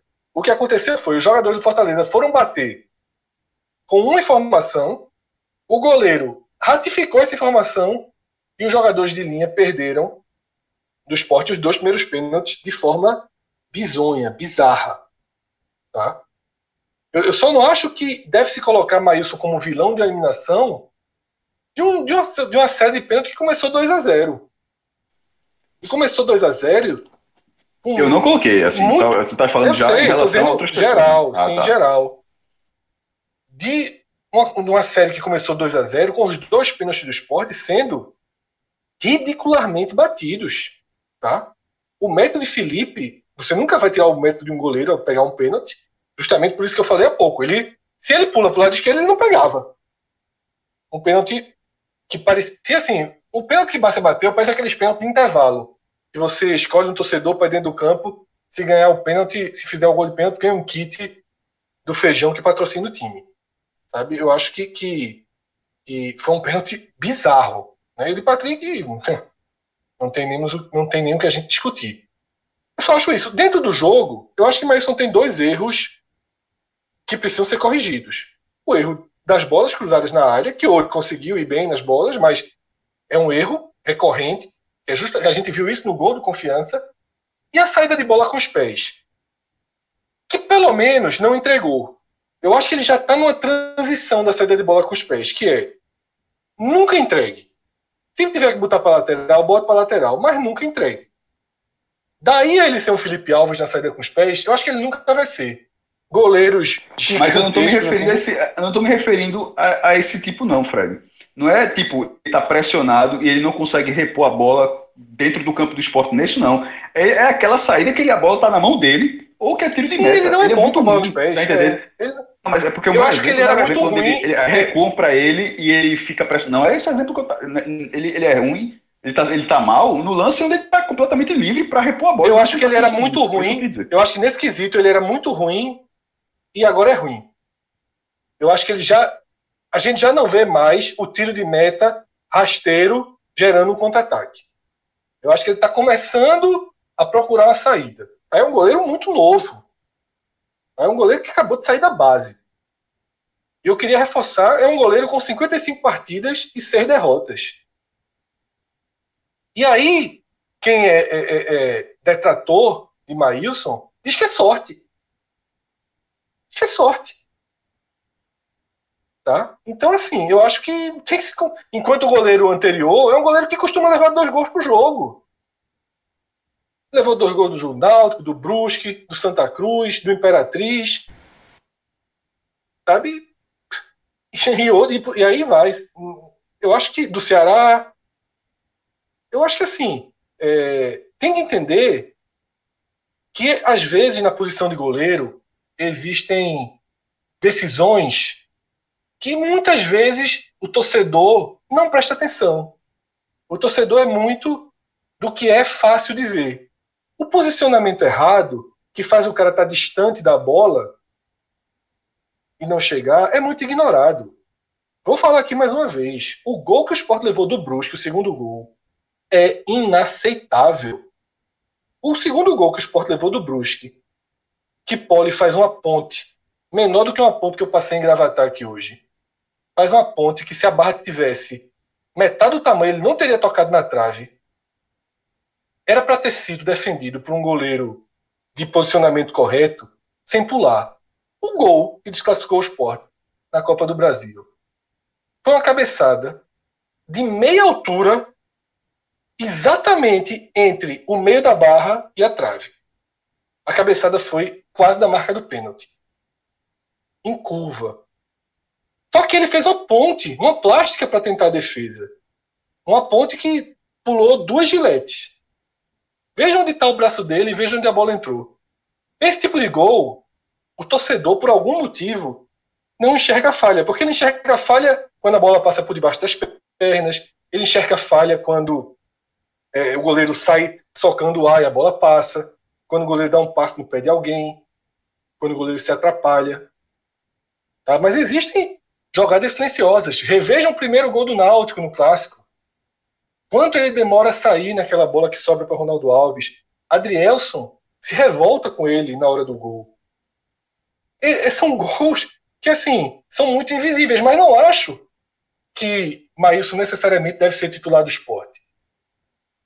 Eu só acho que Poli não pode ser titular do esporte. Se Maílson não é a solução, hora de Carlos Eduardo. Se Carlos Eduardo não se formar, não se firmar como solução, tenta trazer outro goleiro ou aposta no que tem. Eu só acho isso. Eu acho que os números não podem ser deixados de lado. Os mesmos números que fizeram Fortaleza ter o conhecimento de, onde, de como o Maílson se comporta nos pênaltis, esses mesmos números têm que ser levados dentro do clube. Tá? Ele é um goleiro que perde pouco. Com ele em campo, o esporte perde pouco. E isso não é sorte. E se for sorte, ótimo. Pronto. Se for sorte, pronto. O cara é cagado. Dá sorte. Deixa o cara. O que, o que, o que tem que entender muito bem é que esses números apontam realidades. Tá? Então, Cássio, fechando esse capítulo a parte Maílson, queria tua avaliação, sobretudo dos 90 minutos. Claro que Bárcia e, e, e Patrick vão ter eu, pontos debitados pelos erros bizarros nos pênaltis, mas queria tua avaliação individual dos 90 minutos. É, focando nos 90 minutos, eu acho, como eu já tinha falado antes, para mim as melhores peças do esporte. É, o esporte fez, teve um volume de jogo interessante, conseguiu chegar lá na frente, mas por ser um time que estava tão frágil defensivamente, eu acho que as melhores peças estiveram no sistema defensivo. Eu coloquei é, William Farias, que apesar que mesmo com o amarelo, continuou marcando bem, não, não até o jogador experiente, não se inibiu de, com a possibilidade de ser expulso, levar um segundo amarelo num jogo tão importante. Adrielson é, esteve bem, o próprio Maidana, mas é, é a mesma coisa que eu disse no Fortaleza. No, no blog eu coloquei os dois melhores e os dois piores coloquei Adrielson em segundo lugar. Mas eu acho que se tendo um pódio, poderia ter colocado também Maidana para ser justo é, com, com o setor. É, Ronaldo, Ronaldo Volante, né, porque tem Ronaldo para caramba no esporte agora. Ronaldo Volante, que é, é para mim continua sendo uma, uma, escalação inexplicável por tudo que a gente já viu, já debateu, enfim. Mas o justo é o justo, ele não comprometeu. Ele não, ele não comprometeu, fez uma vida útil, é, não marcou com os olhos dessa vez. Pena que a carreira dele é, seja algo tão raro. Esse é o problema. Se ele, se, obviamente, se ele marcasse, se ele fosse um marcador mais decente na maioria das partidas, ninguém pegaria no pé dele como jogador de futebol. Agora, um cara que é volante, marcando com os olhos, como o Anderson Naldo, como lá no esporte, enfim, como jogador desse tipo. Mas não foi o que aconteceu. Eu acho, eu acho que o esporte é, absorveu a partida. O esporte, é, como, de uma forma geral, não não foi aquele esporte moroso para cumprir tabela, como a gente já viu outras vezes nesse ano. Acho que, que entendeu que era um jogo legal, um jogo que valia muito, um jogo contra um adversário bom e que tinha que ter uma entrega maior. Acho que isso aconteceu. É, Jonathan, Jonathan Gomes, eu acho que faltou ao setor ofensivo enxergar mais Jonathan Gomes. Inclusive, eu, eu, por duas vezes ele estava bem colocado e a galera não tocou para ele. Mas no primeiro tempo e no segundo. Na segunda ele perdeu a paciência, que foi um chute com o Patrick. Patrick era para ter tocado, aí um, um zagueiro, foi, foi, uma jogada pela direita do esporte, teve umas duas, três chances no mesmo lance. A bola veio da direita, acho que foi Rafael, avançou, cruzou no meio, Barça não chegou, a zagueira Fortaleza tirou mal, Patrick pegou o rebote, aí nesse momento, é, Jonathan Gomes estava livre dentro da área pelo lado esquerdo. Patrick não tocou. Ele se sai da marcação para receber de novo. Aí Patrick, em vez de procurar mais uma vez, aí bate e bate mal. É, Rafael teve essa, teve essa jogada. Achei que não tinha ido bem no primeiro tempo, mas é um cara que busca as jogadas e de vez em quando passa. É, o Brocador teve, teve a chance, ia ser um golaço. Ia ser, ia ser um golaço. Então, mais, mais bonito da Copa, se entra. Mas é, isso não apaga em nada o fato de ele ter sido pior. Aí já indo para os piores, para mim, Betinho entrou muito mal. É, aliás, as peças do esporte, acho que Marquinhos entrou querendo o jogo, tá, mas eu acho que as peças do esporte não entraram muito bem, não. Nenhuma delas. Entrou Betinho no lugar de Ronaldo, entrou Bruninho no lugar de Jonathan Gomes, entrou Marquinhos no lugar de Rafael, entrou um Ronaldo, outro Ronaldo, um atacante, no lugar do Brocador. Esse entrou no mesmo nível do Brocador. Achei, é, inclusive, foi até meio frustrante, porque tinha uma, um centroavante tão mal, ficava, ficou com aquela expectativa, ó, ninguém é de sair para frente. E acabou não tendo absolutamente nenhuma mudança em relação à figura do 9 ali, na minha visão. Então as mudanças do esporte não surtiram efeito. É, mas voltando ao Brocador, pior, assim, disparado da partida. Porque o Elton Paulista, pelo menos, não atrapalhou. Ele foi um, um figurante no jogo. Infelizmente, para o esporte, o Brocador não foi um figurante no jogo. Infelizmente, em momentos chaves da partida, momentos chaves do, do, jogo, para o esporte, a bola passou nos pés de Hernani e ele tomou a pior decisão possível. Em dois contra-ataques no primeiro tempo, em um, era óbvio que era para ele ter aberto a jogada pela direita, ele tocou para a esquerda para um cara que estava impedido. E logo depois, mais uma jogada, onde ele tinha nova oportunidade de passar para o jogador entrando na área em ótima condição, ele tentou um drible e se atrapalhou. E aí, no primeiro tempo, uma saída errada, uma saída beirando a displicência de tão lenta, gerou a melhor chance do Fortaleza. Que só não foi gol porque Romarinho atrapalhou o Elton Paulista. Que ia ser a única chance do Elton Paulista depois de um cruzamento na área, depois que a jogada prossegue, depois do erro de, na saída do esporte, a bola vai na área, e o Elton Paulista não chega na bola porque Romarinho chegou antes dele e jogou, jogou para fora. Ainda assim foi um, foi um lance de perigo, mas foi a melhor chance do Fortaleza no tempo. Então o jogador muito mal, atrapalhou, demorou para sair, é, saiu os 26 do segundo tempo, mas infelizmente quem entrou, na minha opinião, não mudou muito. E o outro, Betinho. Porque Jonathan Gomes, é, ele não era. Ele, ele, ele, veja, veja só, isso já foi uma mudança aos 34. Só se ele estivesse muito cansado, assim, entendi que Daniel Paulista quis, assim, para até falar com. É, isso foi, desculpa, Betinho entrou no lugar de Ronaldo. Eu já estava falando de Bruninho. É tudo Mas enfim, já para não confundir, estou falando de Bruninho. Essa substituição não entendi o que, o que porque Bruninho poderia fazer algo mais de, de Jonathan Gomes, só tivesse cansado, não como, enfim, por uma questão, é, questão excepcional, não tem como entrevistar os jogadores quando estão saindo, por questão da pandemia, protocolo de segurança, e não vi nada pós-jogo, não sei se isso foi explicado. Agora, falando especificamente sobre Betinho, que entrou no lugar de Ronaldo, é, como eu disse, Ronaldo não estava mal na partida. E Betinho entrou muito mais pilhado do que Ronaldo no mau sentido. Então acho que o esporte correu algum riscozinho a partir dessa entrada. Cássio, eu vou primeiro no ponto de discordância. O único ponto de discordância que é Betinho, eu acho que foi ok. Não acho que ele, ele encaixe nos, nos piores, não. Eu acho que ele foi bem ok, bem aceitável, né? fez um papel é, razoável. Mas Ronaldo foi melhor. A Ronaldo fez uma boa partida. Ronaldo, inclusive, nessa na jogada que antecedeu o erro de Hernani para a melhor chance do Fortaleza no jogo, Ronaldo foi de uma inteligência absurda. Era Ronaldo que estava naquela cobertura. Contra-ataque violentíssimo do Fortaleza. Ronaldo teve a paciência e a escolha correta de dar o chute ao jogador. Ele, ao invés de ir no combate, ele se posicionou para evitar o passe, forçando. Eu acho que era David que estava com a bola forçando o David a finalização, que era uma finalização cruzada, perigosa, mas tudo que saísse daquela jogada era perigoso. E na hora que David prepara a finalização, Ronaldo vai para o bote e consegue cortar a bola, que Hernani termina perdendo e sai o quase gol do Fortaleza. Ronaldo foi muito bem na partida, não tenho o que dizer, é um jogador que a gente critica muito, mas foi muito bem na partida. Que para mim, tá? Eu só acho que o Sport teve dos que entraram, dos que jogaram primeiro e grande parte do segundo tempo, só teve um jogador que merece estar nos piores, que é Hernan. Os outros, alguns foram medianos. Mas, por exemplo, a entrega compensa. Bárcia não foi bem. Bárcia não foi bem. Mas o que ajudou, o que ele ajudou Raul Prata. Pô, e fez a, a segunda melhor chance do esporte no jogo. Exatamente, uma jogada belíssima individual dele. Tá? Então, assim, eu não consigo colocar como negativa a atuação de Bárcia. Um cara que se dedicou, um cara que se doou, mas que não conseguiu fazer um, um, um, uma intensidade dos dois lados do campo. Tá? Marquinhos tem mais essa, essa característica, mas as informações é que Marquinhos não está na sua ação física, não está bem. E aí não está conseguindo jogar a partida inteira. A Marquinhos é um jogador muito importante para o esporte. Quero elogiar também Rafael, tá? Porque jogou uma partida de um peso maior. E o esporte, como eu até falei no, na abertura, quando a gente analisava até o Fortaleza, o esporte praticamente teve dois laterais no primeiro tempo, sobretudo. E Rafael ajudou muito o Patrick também, muito bem. O problema de Rafael continua sendo o mesmo.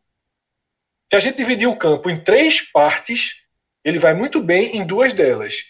Ofensivamente, quando chega, é, falta tudo. Né? Falta tudo quando chega. Não tem um bom cruzamento, não consegue cortar para entrar dentro da área, não gira e bate, não corta e bate, tá? Ele, isso para mim, tá? Inviabiliza um pouco a utilização dele. Nesse jogo, eu achei correto com ele. Achei que ele foi muito bem, muito bem. Muito bem mesmo. Um dos caras jogou bem na partida.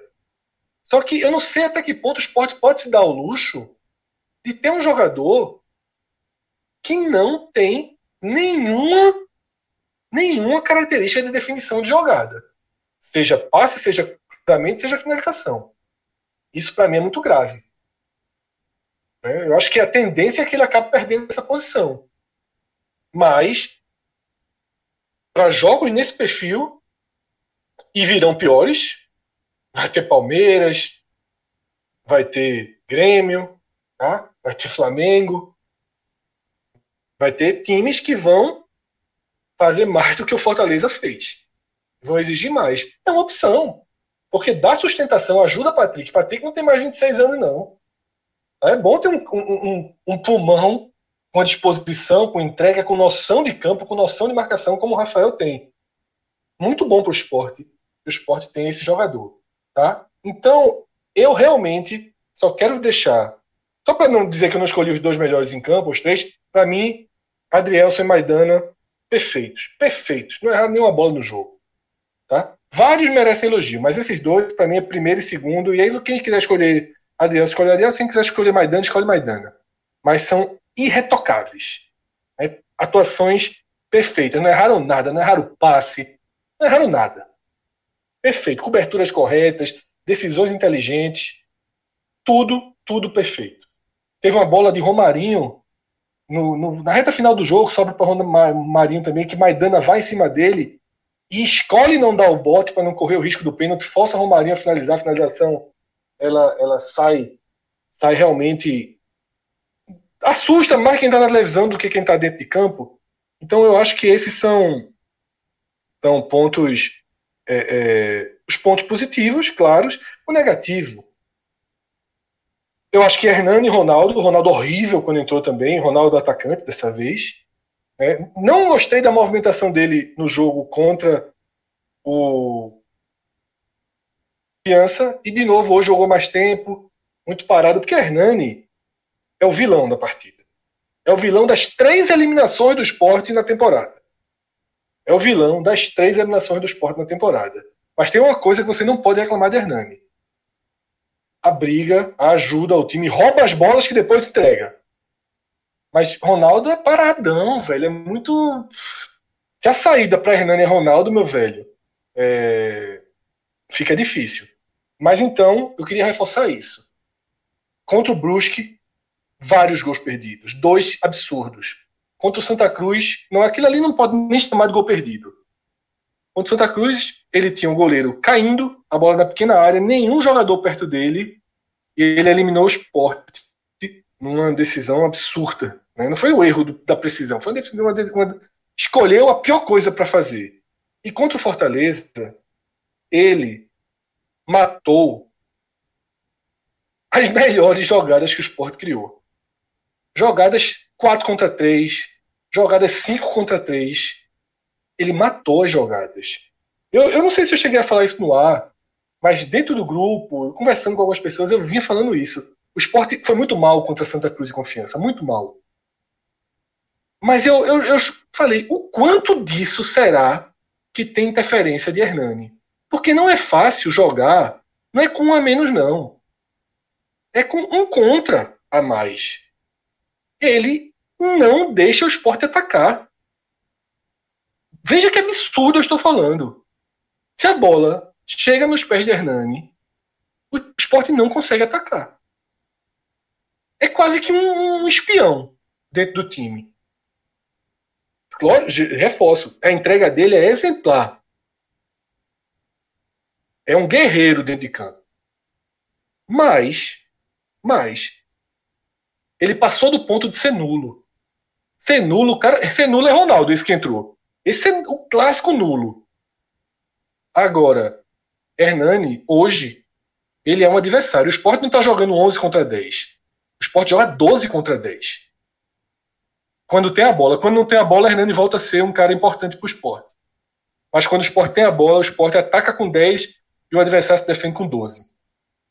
Essa, essa é o cenário que tem que ser mudado. Tá? Eu não sei quanto é que custa mudar.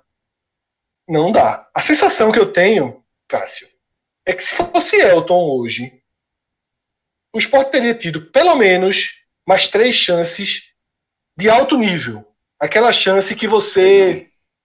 Porque, né, porque não seria com o Elton finalizando. Que, seria... aquela coisa, o melhor. Eu acho que o melhor é o que está no banco. O esporte faz, meu amigo. É, sim, mas. O melhor é que está no banco. É, mas aí Elton distribui a jogada.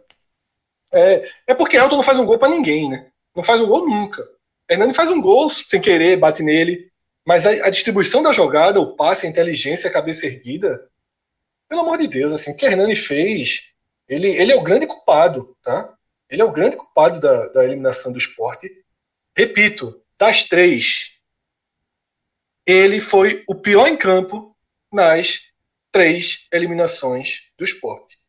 Se isso não diz nada para quem está dentro do clube, meu amigo, a gente está aqui literalmente com dor de garganta nesse momento, trancado dentro de um carro, debaixo de chuva. É, o carro, ainda bem, não eu. Mas. Faz assim. É, tô isolado nesse momento. Eu virei uma ilha. Chuva pesada. Faz em Gravatar, tá onde? Tá onde? Gravatar, Gravatar. Ah, Gravatar. Gravatar. O, o, o, centro administrativo do podcast 45 minutos hoje em dia.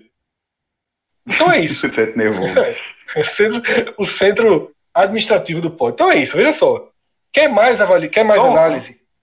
Fala, Cássio. Não, eu só falar, só, é, não, não tem análise não. É só um último ponto, até porque tem um programa sobre a semifinal, antes alguém falar, ah, e o Clássico Rei? Vai, mesmo, vai ter um programa só sobre isso. Mas eu acho que é interessante falar uma coisa, ainda aqui, ainda nesse programa, porque já está definido, os dois jogos foram simultâneos. Finalmente, esse jogo aconteceu. Meu amigo sempre batia na trave, ah, vai ter a final Clássico Rei. Ah, vai ter a semifinal Clássico Rei. Ah, que não sei o quê. E sempre. e a Caverna do Dragão, um não passava. Finalmente vai acontecer, meu irmão. Assim, um Clássico Rei. É, fora do Ceará. Curioso. Primeira vez. Vale. É, não, eu vi que a segunda parece, parece que teve um pelo estadual de 96. Foi Luca Laproviter aqui colocou. Acho que foi. Uma, ah, tá. é, ele, ele falou. Ele, é, ele, Bratoeira, uma cidade assim, não sei nem se é no Piauí, no Maranhão, enfim, deve ser ali por perto. Não conheço, não sei, se é o nome do estádio, mas eu vi que vai ser a segunda na história. De qualquer forma, outra foi em 1996. E valendo um lugar na Copa do Nordeste, que garante mais uma vez o Ceará na final da Copa do Nordeste. É, disputou em 14, vice, disputou em 15, campeão. 16 é, não jogou, 17 é, não jogou, 18, não, isso é na semifinal, né? E agora 19 ganhou e agora vai para mais um para 2020. Então, vai buscar o terceiro título do Ceará nessa, nessa época aí. Mas assim, a gente vai abordar mais esse clássico aí mais para frente que ah, deve ser jogo terça-feira, deve ser o jogo inclusive do SBT. Se, se der a lógica, talvez seja jogo do YouTube. Tomara que seja, inclusive, para assistir. Aliás, o, o Cássio, é, na transmissão né, daqui da, do, da Jangadeiro, que é o SBT local, o narrador né, falou que o jogo, quem passasse de Fortaleza e Esporte, jogaria na terça-feira. Então, tudo indica é que o jogo né, vai ser esse dia. É terça, terça, não, já tá, é terça-feira, nove, eu quis dizer assim, porque eu não sei se a TV Jornal vai transmitir para cá, tá entendendo? Se vai ser um jogo para TV Jogadeiro, certamente. Pô, entendi, entendi. E que audiência os caras vão ter, meu irmão? Porque não vai ter. Pô, o jogo vai ser na Bahia. assim, não tem ninguém no Castelão, que se fosse no Castelão seria 60 mil pessoas, enfim, todo no outro cenário, claro. Vai ser uma audiência gigantesca. Mas a minha, o que eu quis falar era me referindo à transmissão da TV Jornal, mas a lógica que transmite também. Então é isso. Quer mais informação? Quer mais análise? Tá? Você vai ter mais análise de minhoca sobre esse Fortaleza no Live FC, tanto no site quanto no aplicativo, para quem for assinante do Live. Eu também vou me aprofundar mais, vou fazer um texto sobre o esporte, vou gravar um vídeo sobre, sobre o jogo. O texto e o vídeo vão abordar pontos diferentes. Tá? No Fortaleza é, tem Minhoca, tem Lucas Mota, tem João Pedro Pereira, tem várias pessoas que estão analisando o Fortaleza. E Cássio Zipoli sempre trazendo uma geral da competição. Tá? Então, se você for no domingo, Live né? FC, porque vai, sim, vai quando, quando jogo do Bahia. estará disponível, exatamente, estará sempre disponível é, depois das rodadas, né? 24 horas, no dia seguinte. O de Cássio pode esperar mais um pouquinho, porque ele fecha, né? Ele amarra toda a rodada. São conteúdos exclusivos que a gente está produzindo para o Live FC e que não são só sobre a Copa do Nordeste, não, tá? São conteúdos regulares. Sempre que os sete maiores clubes do Nordeste entrarem em campo, até o final dessa, dessa temporada, no dia 27 de fevereiro de 2001, vai ter sempre no dia seguinte conteúdo extra da turma do podcast 45 Minutos Consumindo. Então, é, o Live FC vai ter um pacote de assinatura especial nessa reta final da Copa do Nordeste, e mesmo para depois. Acredito que vai ter um, um, vai ser ainda mais convidativo você entrar e você consumir. A gente vai gravar também podcasts especiais para os assinantes do Live FC, uma parceria que está começando agora, que junta aí duas empresas, duas plataformas importantes é, da cobertura do futebol do Nordeste. Cássio, obrigado. Vamos Valeu, agora terminar essa noite. Ainda tem mais um jogo para a gente assistir, né? Enquanto a gente gravava, muito o Santa Cruz, Santa Cruz, assim como o esporte, caiu nos pênaltis, né? De forma muito parecida, com o goleiro pulando para um lado, com os jogadores perdendo dois pênaltis, um na mão do goleiro, o outro batendo para cima. Foi basicamente a repetição, só invertendo a ordem dos acontecimentos. Tiago Minhoca, muito obrigado. A gente se fala durante a semana, Valeu. que mais tem a produção pela frente. E obrigado, Rafael, o grande relógio, que fez esse programa chegar até vocês, mesmo com alguns probleminhas de áudio, né? A gravação nem sempre ela pode ser feita nos lugares mais apropriados, mas a gente na raça sempre entrega o programa, sempre entrega na melhor velocidade, no melhor tempo possível e acho que o conteúdo é o que importa, sobretudo porque a gente tem, como eu falei, relógio, Rodrigo, Diego, que quando a situação está um pouquinho pior do que o normal, eles conseguem ajustar e conseguem fazer o, som chegar melhor. Então é isso, o Cássio já adiantou. Noite de domingo, gravação de podcast raiz. Vamos debater tudo sobre as semifinais da Copa do Nordeste que nesse momento tem Fortaleza, Ceará, Confiança e dentro de instantes começa para a gente aqui nesse nosso intervalo de tempo. Você está ouvindo já em outro cenário de tempo. Eu não sei se Dark tem a ver com isso, que é a série que Cássio assiste, mas é mais ou menos dessa forma que a gente encerra. Obrigado a todos, até a próxima. Tchau, tchau.